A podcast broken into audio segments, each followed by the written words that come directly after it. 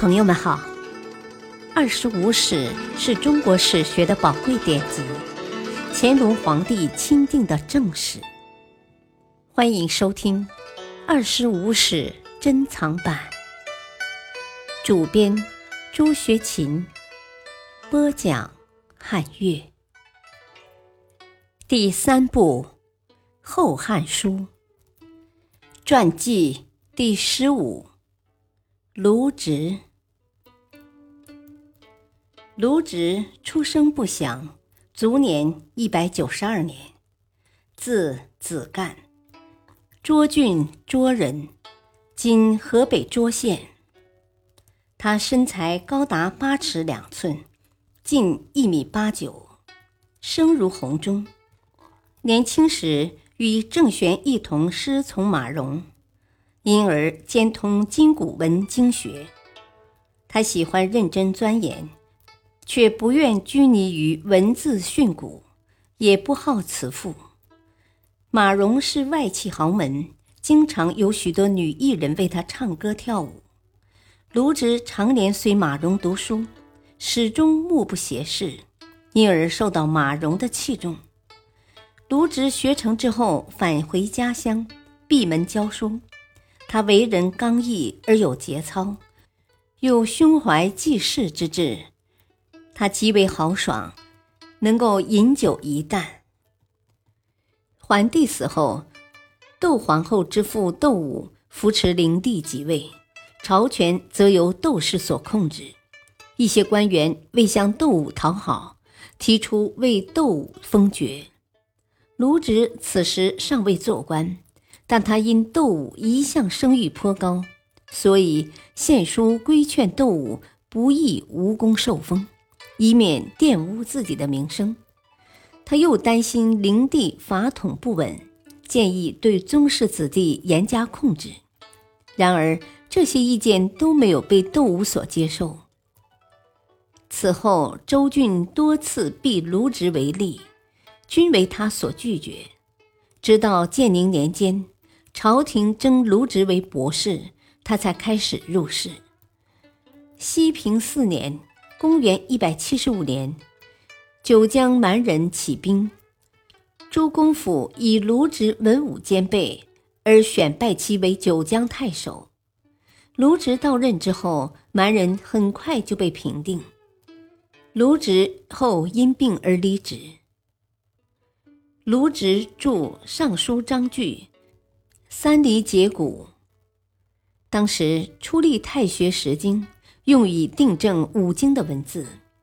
卢植于是上书，说明自己所撰《周礼节骨》，由于家贫而无力撰写，请求朝廷为他派两名善于抄写者，与他一同赴东莞，完成《周礼节骨》以及《尚书章句》《礼记节骨》诸书。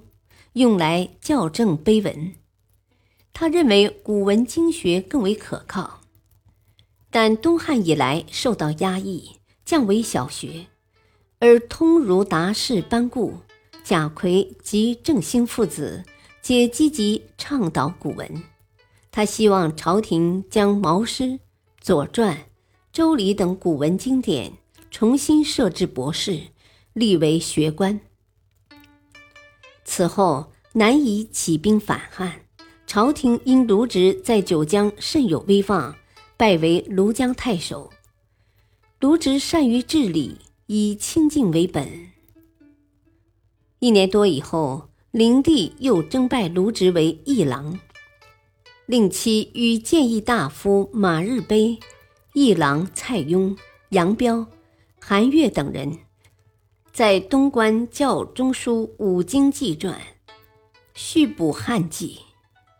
灵帝又因此事并非急务，将卢植转为侍中，又迁尚书。光和元年（公元178年），卢植借发生日食之机，密奏劝谏灵帝，提出八项事。一项曰：用粮，即。泽州郡实举贤良。二曰元进，指宽宥党锢之事。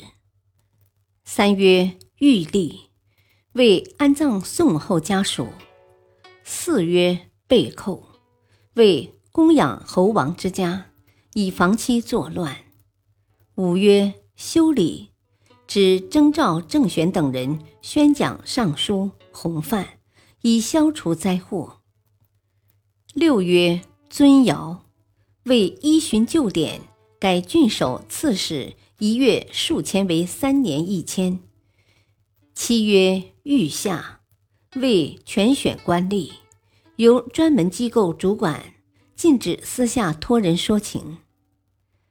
八曰散吏，为减省租税，让利于民。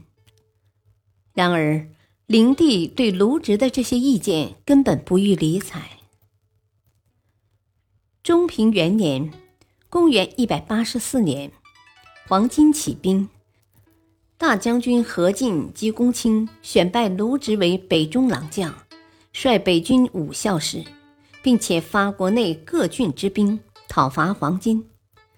卢植连破冀州黄巾张角部，斩首万余人。张角军退守广宗，卢植将其包围，制作云梯攻城。灵帝派小黄门左峰赴卢植军中。观察黄金形势，有人劝卢植贿赂左峰，卢植拒不同意。左峰回京后，谎称广宗的黄金已不堪一击，而卢植却按兵不动，等待援军。灵帝大怒，派人用囚车将卢植押回洛阳，处以重罪。同年底，黄甫松平定黄巾，盛赞卢植的用兵方略。声称其得以取胜，主要凭借卢植的谋划，灵帝才重新任命卢植为尚书。灵帝死，大将军何进计划消灭宦官，准备召并州牧董卓进京，以威胁何太后放弃对宦官的庇护。卢植深知董卓凶悍难治，一生后患，执意表示反对。何进不肯听从卢植的意见，董卓进京后果然施行暴政。董卓大会百官于朝堂，宣布要废除少帝，另立新人。群臣畏惧董卓的淫威，无人敢持异议，只有卢植一人提出：少帝年富力强，又无失德之举，不宜轻言废立。董卓十分恼怒。当即罢会，随后又准备杀掉卢植。而卢植一向对蔡邕很好，蔡邕被流放朔方时，卢植曾上书为其求情。蔡邕此时深得董卓信赖，他又去为卢植辩解。同时，议郎彭伯也劝董卓说：“卢尚书是海内知名的大儒，人心所向。”如果今日先将其杀害，天下必然会大为恐慌。董卓于是放弃处死卢植的初衷，将其免官。卢植以年老多病为借口，请求返回故里。卢植担心董卓仍不肯放过他，便选择了一条隐秘的道路，悄悄经圆圆关北上。董卓果然派人追赶卢植，一直追到怀县，而未能追及。卢植此后隐居于上谷，回避与人交往。冀州牧袁绍聘请卢植为军师。初平三年（公元一百九十二年），卢植逝世。临死前，卢植叮嘱其儿子：他死后不要用棺椁。只需用单帛覆盖，葬于土坑之中。平卢植精通筋骨文经，又长于治乱礼制，反映了东汉后期士大夫阶层新的价值取向，即在探究学术的同时，也不放弃对于事功的追求。然而，灵帝时政治日趋腐败。黄巾起义瓦解了中央政府对地方的控制。